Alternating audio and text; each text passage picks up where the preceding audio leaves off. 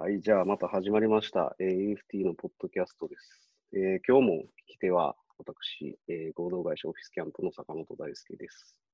じゃあ、お願いします。お願いします。はい、えーアトリエ EFT 代表の吉田田隆です。よろしくお願いします。そして今日は、あ、アトリエ UFT のスタッフのなるです。なるがいます、今日は。こんはい、ゲス。ト、ゲストなるが来てます。ゲストが。じゃあ、じゃあ、第何回とか覚えてますか、第ね、第6回ちゃうかね。あ、6回ですか。うん、ありがとうご0ざいます回入れたらまあ7回やねんけど、もう6回やってねうん。どどうですあかーなんか聞き直したりしてます？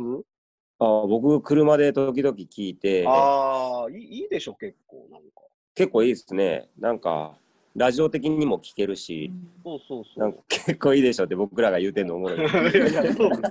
なんていうかなこあれ、俺こんなん喋ってたっけ？みたいなのありません？ちょっと。なんやろ、自分で喋ってんねんけど、うんなんか忘れてることあるから、うんうんあ、そっか、わまあまあ、うんええこと言うてるやん、みたいうんうんうんな。あって、結構いいっす結構いい話が聞けるなぁと思ってあらます。ありがとうございます。それは励みになりますね。なんかあれですね、ちょっとこう、おはがきとか欲しいですよね。そうそう。ほんまにみんな聞いてんのかっていう不安がある。そうそうお便りをこうちょっとこう読んで答えるとかもちょっとやってみたいですね、一回ね。うんもう、ぜひちょっと、なんかお便り、LINE かなんかでいただけたら、ね お願いします。はい、読みますよ、皆さん。ぜひぜひ、なんか反応いただけたらありがたいです。うんということで、えっ、と、第6回はですね、はい。前回どんな話したんやったかな今日なんかでも話したいことってあったんですよね。そうなんですよ。そうですよ、ね。そうなんですよじゃあそ、それの話しましょう。じゃあ、そのは EFT いの歴史というよ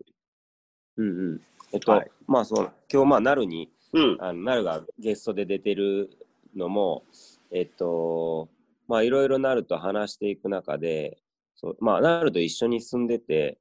で、あのうちの家でなると、まあいろいろ話、アトリエ EFT どういうふうになっていくのが理想なんだろうみたいなこととかを、まあ長年話してる中で、なんかちょっと一つ、この先5年とか、この先10年、こういう方向に向かって走っていくのいいんじゃないかなみたいな、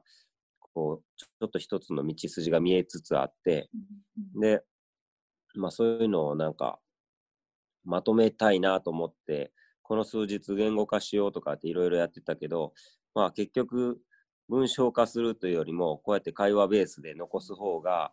なんかいいんかなと思ったんで、坂本さんにまあ伝えていきながら、まあうん僕、なんか、あの、残していこうかな、みたいな感じなんですけど、そうですよね。いいですね。いい使い方な気がする。なんか文章化するとね、結構残言するものもあるんで、そうなんですよ案外ね、言葉で残してる方が伝わるかもわかんないですね。そうなんですよ。なんかうん文章にするときに、どんどん自分のほ本質から実は離れていってて、文章は綺麗になっていくけども、そうやな。考えからはちょっとずつ離れてるっていうようなことがあって、でもこう、会話ベースやと、なんかこう、こうなんていうかな、荒削りやけど、あの、感覚ごと伝わるかな、みたいなところもあって、うんうんなるほど。で、えっと、まあ、最初に、その、うーん、EFT っていうのがそもそも、えっと、この20年やってきて、いろいろとこう、生きづらさを抱えた人たちがたくさんいたり、まあもちろんそうでない人もいるんだけど、その、大なり小なりみんなはまあ、悩み相談があったり、まあ、簡単なんで言ったら、彼氏に振られたみたいな相談が、あの、女子高生からあったり、大きいので言ったらもう本当に今にも死にそうであの苦しいっていうような相談があったり、まあそのいわゆる発達障害があってあのなんか人の気持ちが分からなくてそういうところから来るトラブルに苦しんでるとかえっとそれのせいがあって働き口がなくてこうバイトをずっと繰り返してるけどまあ1ヶ月以内に辞め続けてるとかまあ本当にいろんなあの人多種多様な人たちがいて、で、その人たちがなんか何かを作るとか、まあアートに限らず何かを作り出して生み出していく中で、こう、社会との関わりをこう模索していたりとか、そのどうやってこう豊かに生きていくかの考え方を学んだりしている場所っていう、ちょっとこう、一言では言いにくいような形が作られてきた、20年間で作られてきて、まあ、それを紐解くための、この坂本さんにずっと聞き手になってもらって、紐解くために何をやってる場所なのか、何なんだ会議っていうのをやってきたんですけど、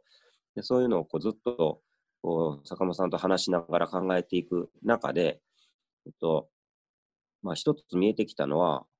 えっと、学校っていう、まあ、例えば学ぶ場所、今、アトリエ FT って、まあ、いわゆる学校なんですけど、学校と、あと、病院、あの、癒す場所、治癒するっていう場所の、その、と学びと治癒が、えっと、まあ、治癒、治療行為が、えっと、同時にある場所、で、同時にある、すごく気持ちいい場所、みたいな。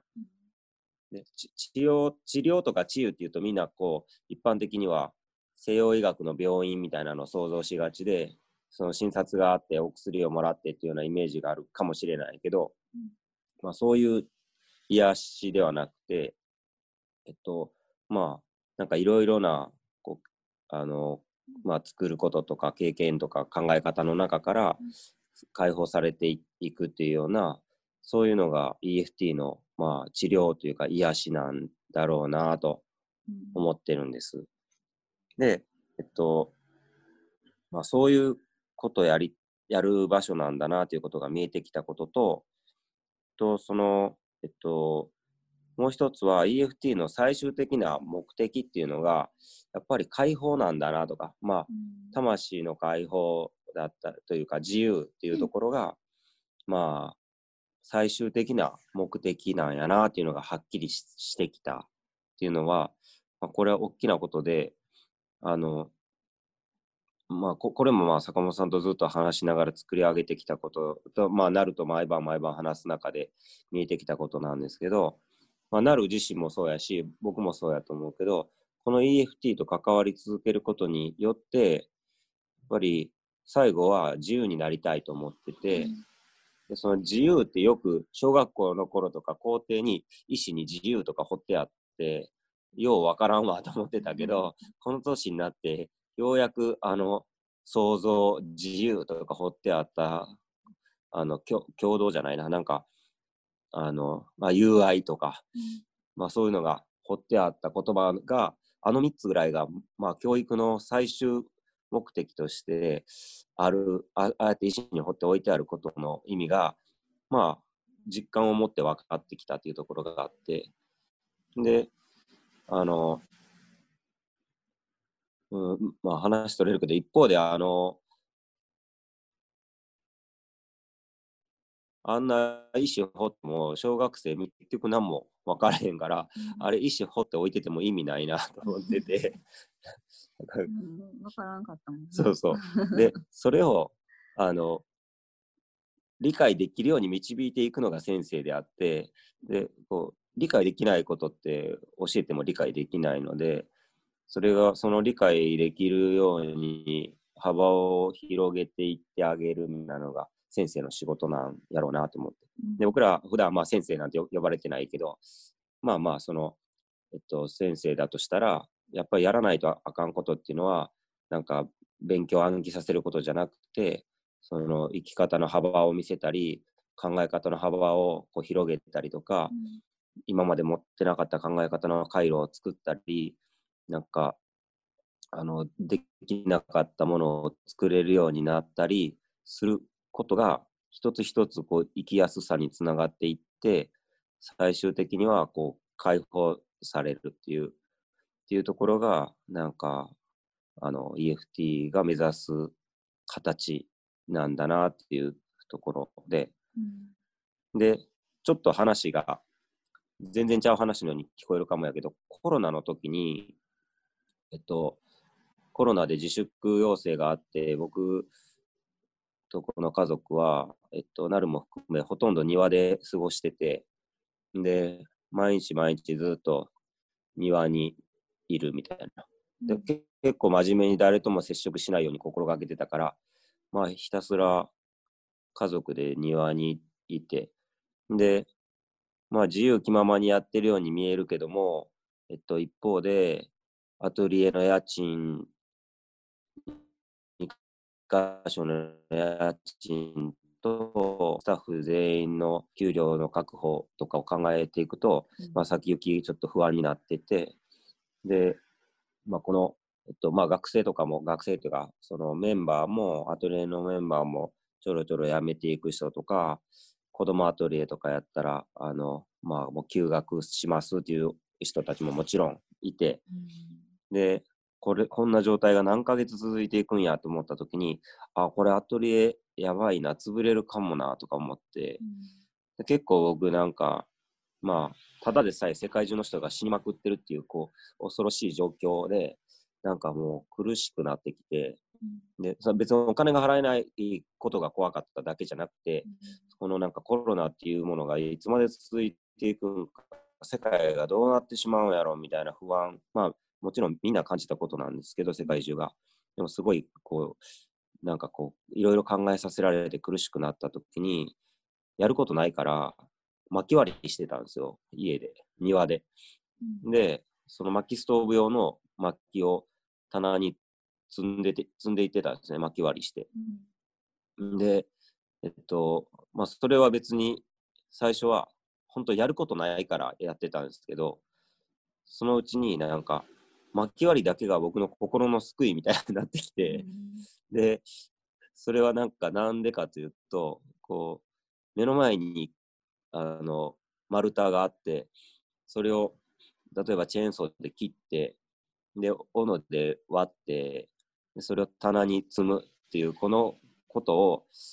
まあ僕ができる仕事なんですね、それって。こう何もできず悩んでるだけの状況じゃなくて、一つ僕にできることが目の前にはっきりとあって、で、一個ずつ目の前で割れて、一個ずつ棚に積積み上がっていくっていう工程を自分でこう、なんていうかか、確実に目の当たりにできて、で、その作業をずっと繰り返してるときに、なんかもう、こう、自分が、なんていうのかな、こういうことができるっていう、こう、巻き割りができて、燃料が、冬に向けての燃料が溜まっていってる事実みたいなことが、なんかこう、僕の心のしんどさを少し救ってくれてたんです。でそういうなんか、経験があって、で、えっと、うん、なんか、そういう経験をしたときに、えっと、こう自分で、まあ何かをやってる実感というか、なんていうのかな、こう、うんな何もできへんくて悩くよくよ悩んでるんではなくて、こう考え方をずらせるというか、その自分のこう悩みをこう転換させて、で、こう、うん、じなんていうのかな、できることを目の前でやっていくみたいなことに、小さな成功があって、でその体験が一つあったんですね。で、もう一つ、また別の話のように聞こえるんですけど、今僕たちが森の家って呼んでる、えっと、生駒駅からすぐのところに、えっと、すぐの森の中に、えっと、空き家があって、で、その空き家、まあいろんな経緯があって僕がもらい受けることに今なりそうなんですけど、それもまたすごい話。その話すると別でまた1時間必要になってくるから、まあ、そこははしょりますが、いろいろ、えっと、もろもろの経緯があって、その結構普通の大きめの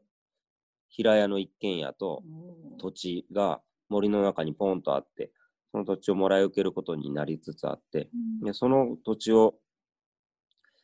どう活用しようかっていうところが、まあずっと考えてて、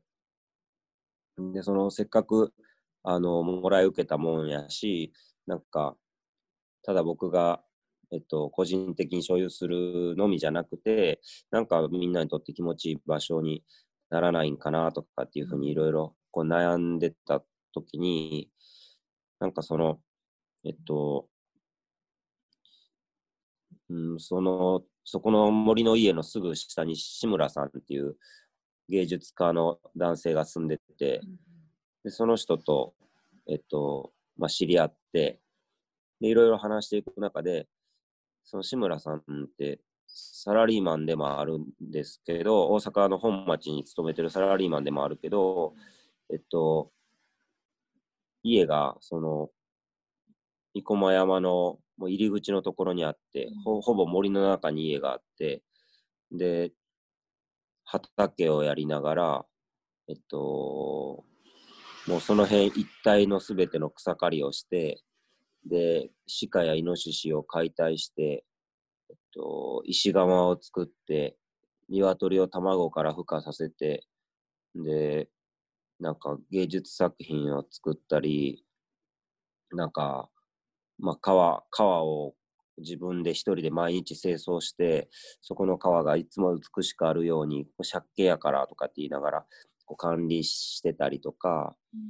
まあもえっと、もちろん薪ストーブやから薪割りも全部してるし、まあ、言い切れないぐらいその全部やって自分でまあ言ったら自給自足ができる状況を作ってて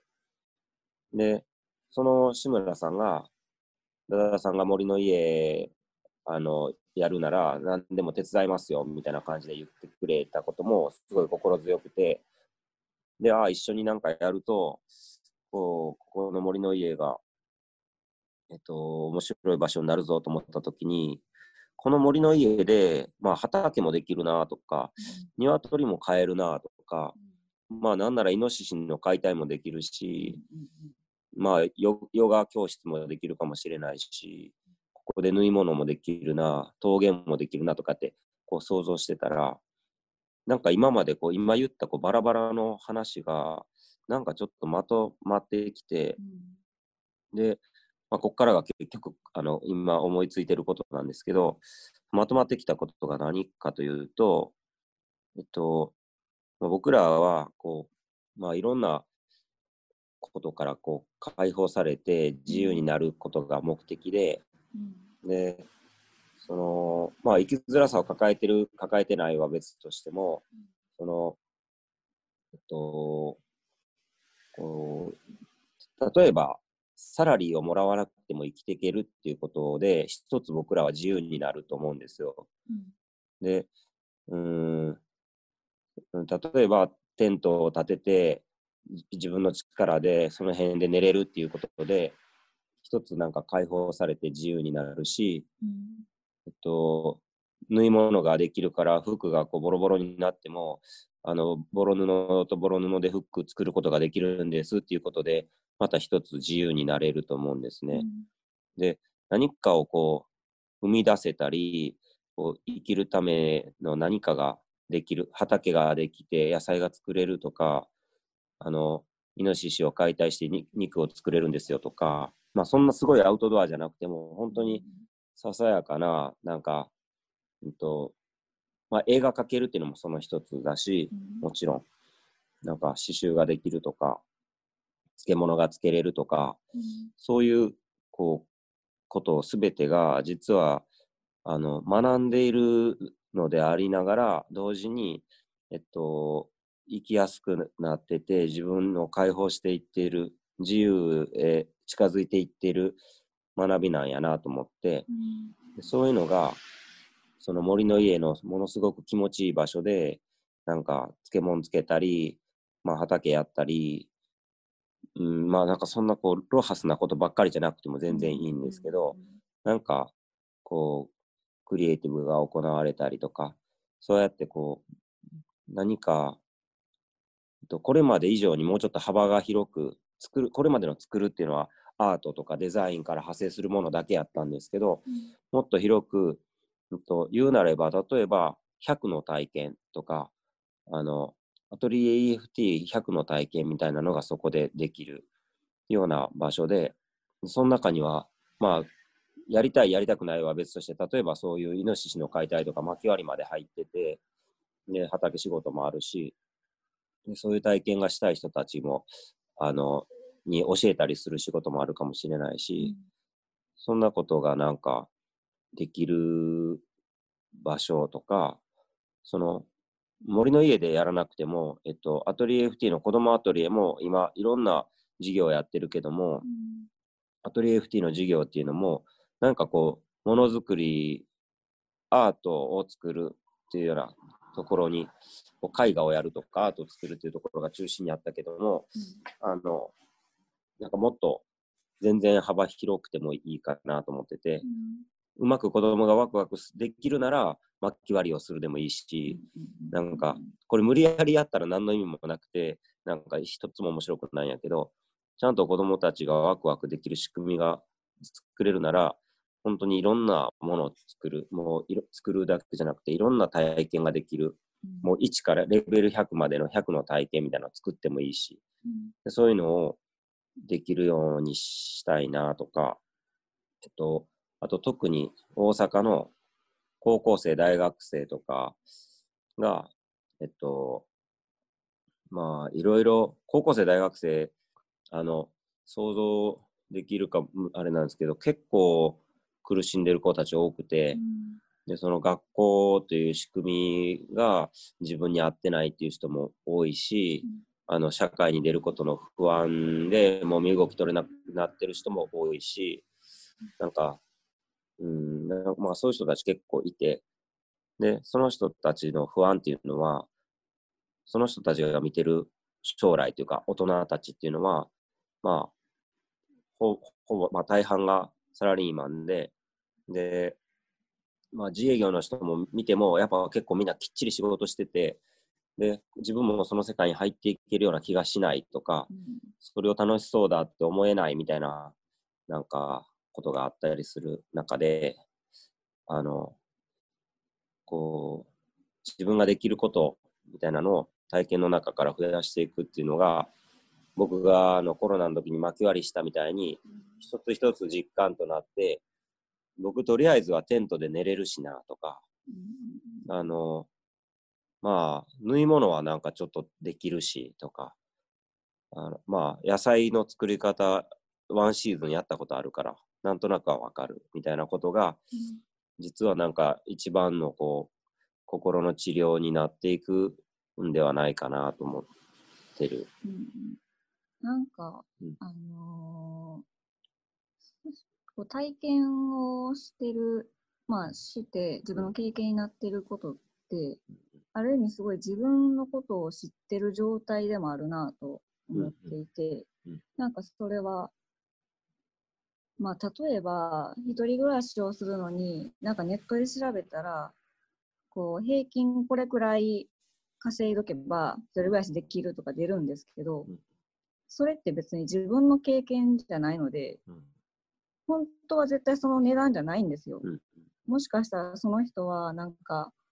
別にどこでも寝れるから、うんテント生活したら別にお金、家賃もいらないしとか、うん全くまだそれって自分のことを知ってないから、うんそういう誰かがなんとなく決めた情報で苦しんでるっていうのはあるなと思うんですね。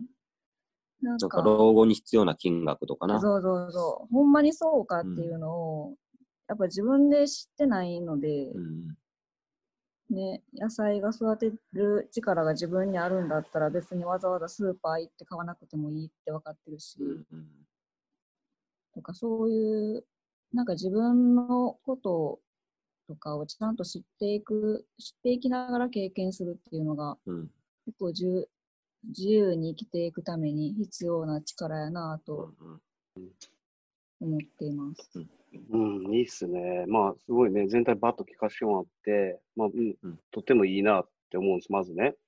うんで、自分もやっぱり、まあ、コロナ後に、まあ、いろいろちょっと日本の今までの、これから、まあ、こここまでの着方とか、着し方っていうかね。で、これからどうなっていくんやろみたいなことも含めて、いろいろちょっとやっぱり思案する時間ができたんで、いろいろ考えてたんですけど、まあ、基本的には一つあるのは、やっぱりその、近代っていう、その近代化って言われる、そのムーブメントが、この、やっぱり100年ぐらいで起こってるんですけど、なんかやっぱりそこで随分、その、大きく変わってるんですよ。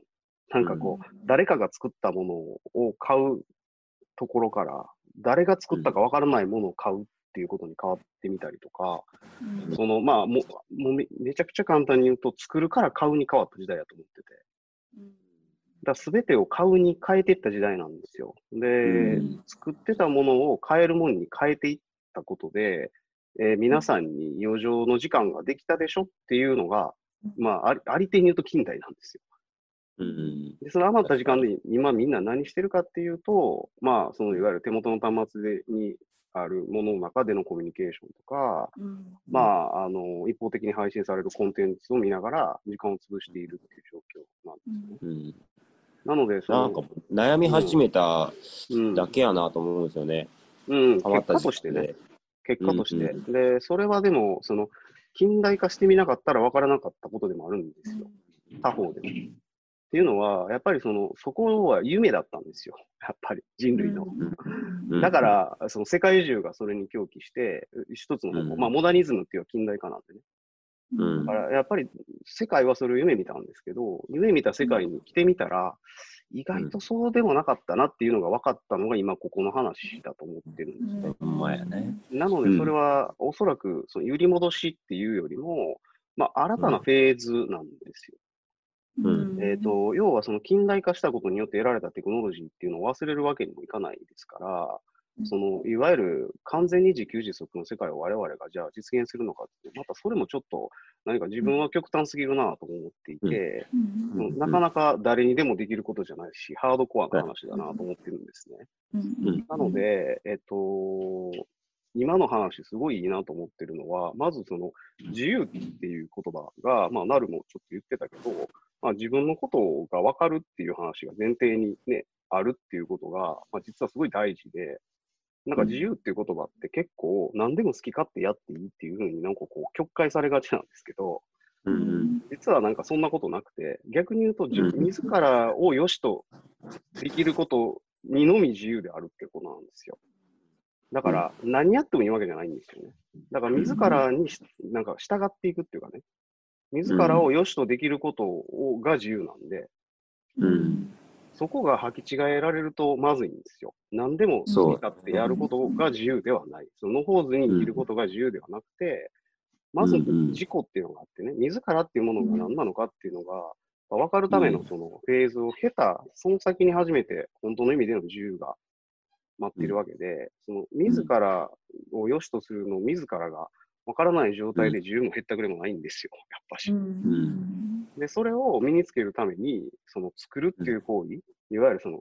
もう一個進ますと、その、暮らしを作るっていう行為だと思うんですよ、やっぱし。うん。だからその、なんていうかこう、空中戦的な作るではなくて、うん。本当の意味で自分たちが、その、必要だと思うものが作れるっていうことが、やっぱりこう、自らを取り戻していく作業なんだと思うんですよ、おそらくは。そうやね。それの象徴的な作業がおそらく薪割りなんだと思うんですね。うんその寒い時に温まれる。で、エネルギーっていう、いわゆる買うしかなかったものを自分の手の中から生み出せるっていう、その満足感なんだと思うんですよ。うんだからそこが、その、実は学びのもしかしたら、これからの学びの本質なのかもわからない。うんうんうん。買うっていう行為を一旦置いて、作るっていう行為を自分の中に入れることで、うんうん。うん。その暮らしがもっと自由になるってことなんですよ、要は。うん。そうなんですよ。だから買うか作るか選べるようになるし、これは買った方がいいな、だったら買買えばいいし、でもこっちは作った方がいいなら作ったらいいし、うん。ここが結構重要で、これね、あの、ともすれば、その作るがいいから作るで行こうってなるのも、これまたすごく二元的な話なんですよね。うんうんだから買う悪い、作るいいっていう話じゃないんですよ。じゃないんですよ。そう。だから、近代をこう否定してるわけじゃないんですよね。そのそこが重要使い方なんですよ。うん。使い方をこう選択肢として持てるかどうか、その買うしかないんじゃなくて、その作れる可能性を持ちながら生きるとか、そのそういうことができるということが自由で、その、うん、なんかその、なんていうかな、学生とかからすると、僕が学生やった頃とか考えたら、音楽ってすごい自由を歌ってたりとかして、ロックとかってめちゃくちゃ自由を歌ってるけど、自由のことなんて全然意味分かってなくて、ほんまに、ほんまにやっとちょっと分かり始めたみたいな感じで、みんな自由になろうとしてるっていうことを言われても、いや別に自由になろうとなんかしてないみたいな、なんか自由って何なのみたいな。で、坂本さんが言ったように、何でもありっていうのが自由なのかとか、その、例えば学校とか会社行きたくないから俺はいかんみたいな、その、き放題やってることが自由なんだと思ってたんですよね。でそういうことって自由なんだと思ったけど、そうじゃなくて、その、まあ、魂とかいう言葉使うとめっちゃスピリチュアルやけど、そのじ魂の解放というか、自身の、自身が、その自分らしく入れる状況を作っていく、その自分が本来持ってる自分の能力をストレスなく発揮できるような環境づくりができたみたいなことが自由やと思うんですよね。でそれがもしも社会と接点があって社会のの役に立ってたりとかするとやっぱりあの嬉しいことだしなんかそういうことを人生かけて作っていくのが自由になっていくことなんだろうなと思ってでそれができるようになった時にあの苦しさから解放される人たちっていうのはたくさんいるやろうなと思うんですよね。うんうんもう本当その通りですよね。だから、ちょっとね、これいつだったかな。えっ、と、多分去年か、去年ですかね。去年ね、実は生駒の、あの、生駒視聴者の中で、あの、まあ、生駒らしい住まい方とか暮らし方ってなんだろうみたいなことをちょっと、あの、まあ、ワークショップというか勉強会みたいなことをやったんですよ。ぶその、まあ、いわゆるこういうことを考えないといけない人たち、その部課長クラス集まったところで話させてもらった時のスライドなんですけど、まあ、うん。グッドサイクル生駒作ってて、すごい重いことがあるっていう話をさせていただいて、なんか生駒らしさってこういうとこにある、生駒らしさってこうだよなっていうのをどんどん我々は取り上げていったつもりで、で、それはやっぱりこう、買うから作るで変わってることだよねっていう話をしたんですね。なるほど。で、うんうん何かっていうとこういうことなんですよ。買うってこういう行為で受動的だし、まあ、そもそも家を買うっていうふうになっちゃった。作るから。うん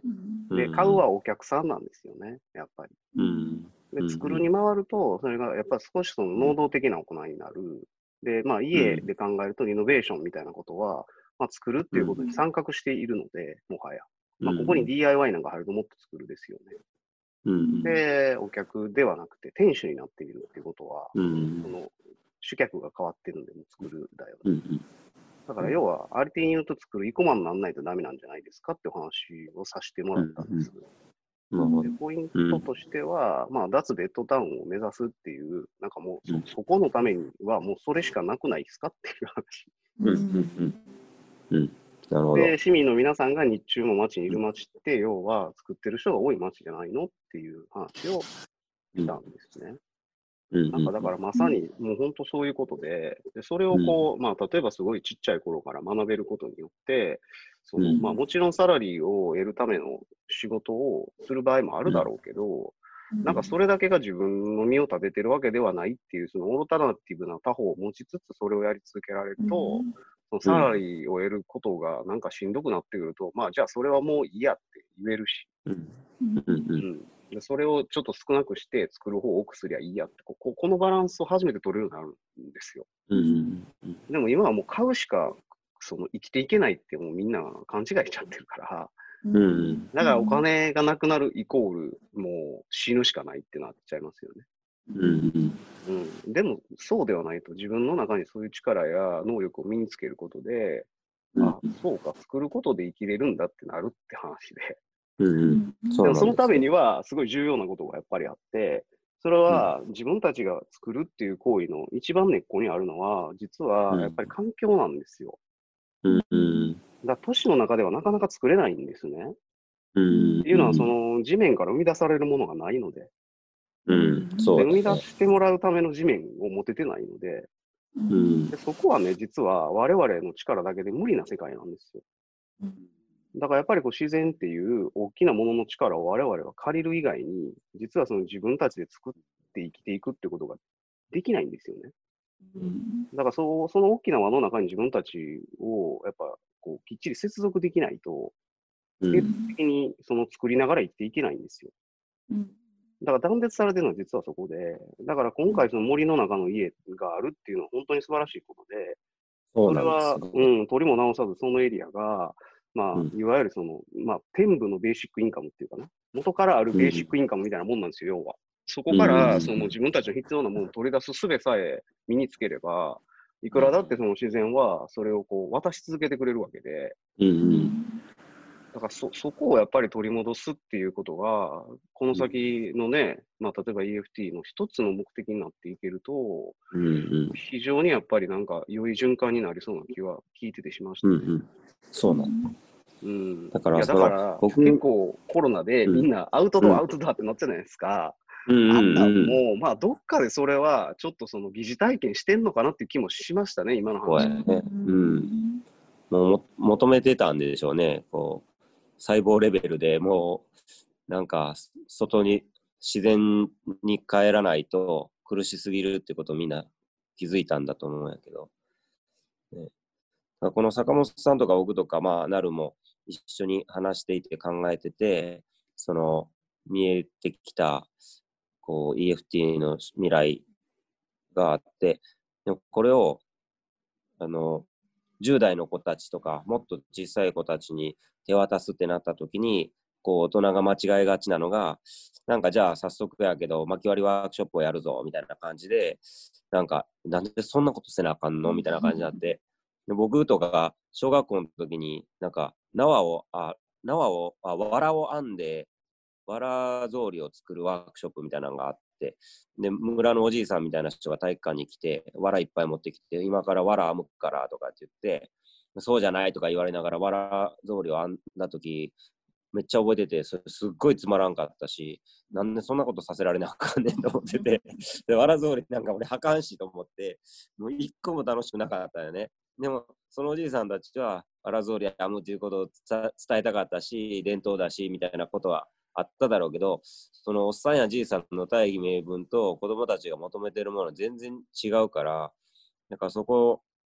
を、そのちゃんとセンスよく履き違えないように伝えれるあの場所が、そ言うたらそれができるプロなんやと思うよね。ねなんか、そういういろんな体験とかいろいろ作れるっていうことが大事だよっていうことにたどり着いてる人はまあもちろんいっぱいいて、でそういう人たちが、えっと、僕たち EFT と違うところは何かというと、それをちゃんと10代の子にも受け渡せるだけの、なんかこう、ワクワクとともにちゃんと届けれるみたいなことやと思うんですね。ねそこのパイプがつながってないんだったら全くやる意味ないので、うんだからそこが、その仕組みを、まあ、スタッフとみんなで作っていかないと、まあ、うん、いいかあかんなと思ってるんです。うん。なん。かいいですね。スタッフ、EFT のスタッフ自体が、うん。ほんまに一人一人、すごいこう、心揺さぶられるものと出会い続けることが結構重要で、うん。なんか、本当にこう、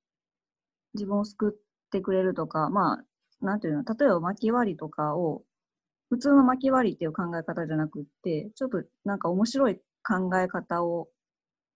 こう乗せて伝えれるっていうのがすごい重要やなと思うんですね。そうね。うんいや、その言ってることすごいよくわかりますよ。うん。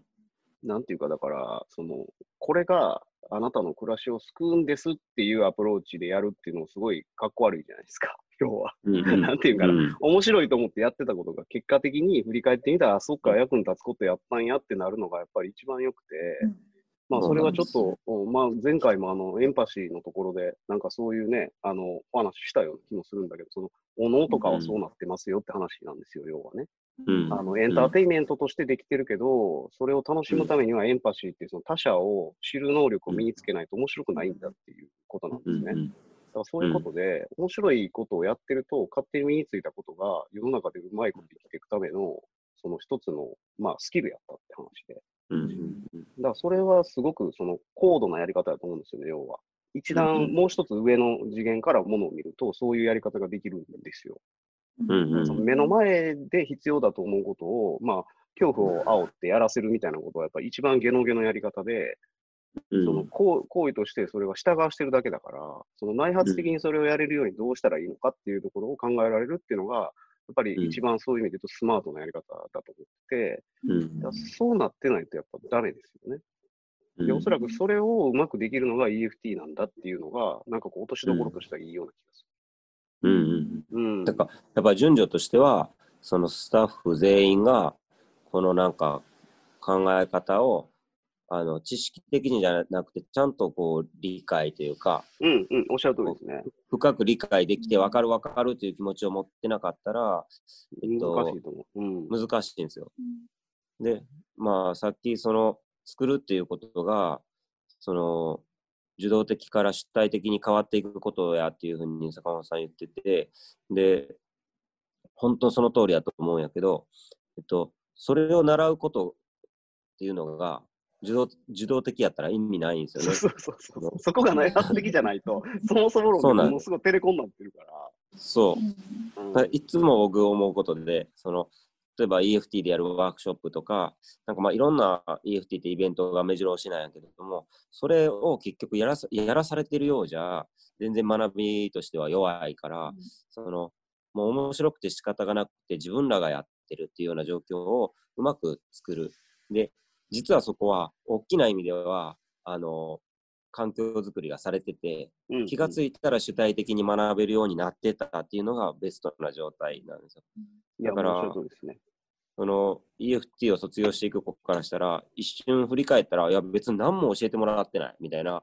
なんかあそこに行っていろいろ楽しかったし、全部自分でやっただけみたいな感じで卒業していくけども、10年後振り返ると、実は全部の環境を作ってくれてて、気がつけば自分が学んでたんだみたいな状況を作れないとあかんっていうことなんですよね。いや、本当そうです。だから多分イメージとしては、額縁だけを用意してあげてるってイメージですかね。うんうん額縁があるからなんかそこに絵を描いてみたくなるみたいな、うん。うんうんうんなんかそういう感じ、そういうこう能動的な動きを、こう、なんかこう、ね、内発的にう浮かび上がってくるようにするための装置がそこにあるうんっていうことが、多分一番スマートなんや額縁用意しても気づけへん子がいるから、近くにちょっと鉛筆を落としてみたりとか。そうね。まあ、それのフェーズが何個かあんねやろうね。そううん、なるほ2、ど。な3るほど歩歩いたとこにクレヨンが置いてあるとか。うん、そんな感じでやっぱり、うん、実体験の中からしか出てけへんな。そうなんです。ちょっとずつ、ちうんょっとずつ。で、それがやっぱ一人一人違うんですよね。ああ、ちょっといい話が連続してるんですけど、そろそろ時間の方が私ありまして、はい申し訳ないです。あの、またこれ多分、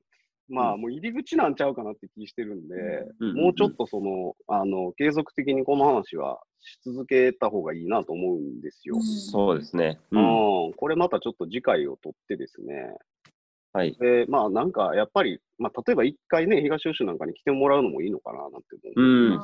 いいね。うん、なんかやっぱりそのそういう暮らしのリアリティがまだギリギリ残ってるところに来てみるっていうのは、なんかすごく、あの分かりやすい学びの一つかなと思いますから、またよかったらそういうのも企画していただいたら。はい。はい。ありがとうございます。というところで、じゃあ今日はちょっと一旦これで終わらせてもらます。はい。ありがとうございます。はい。ありがとうございます。ではでは。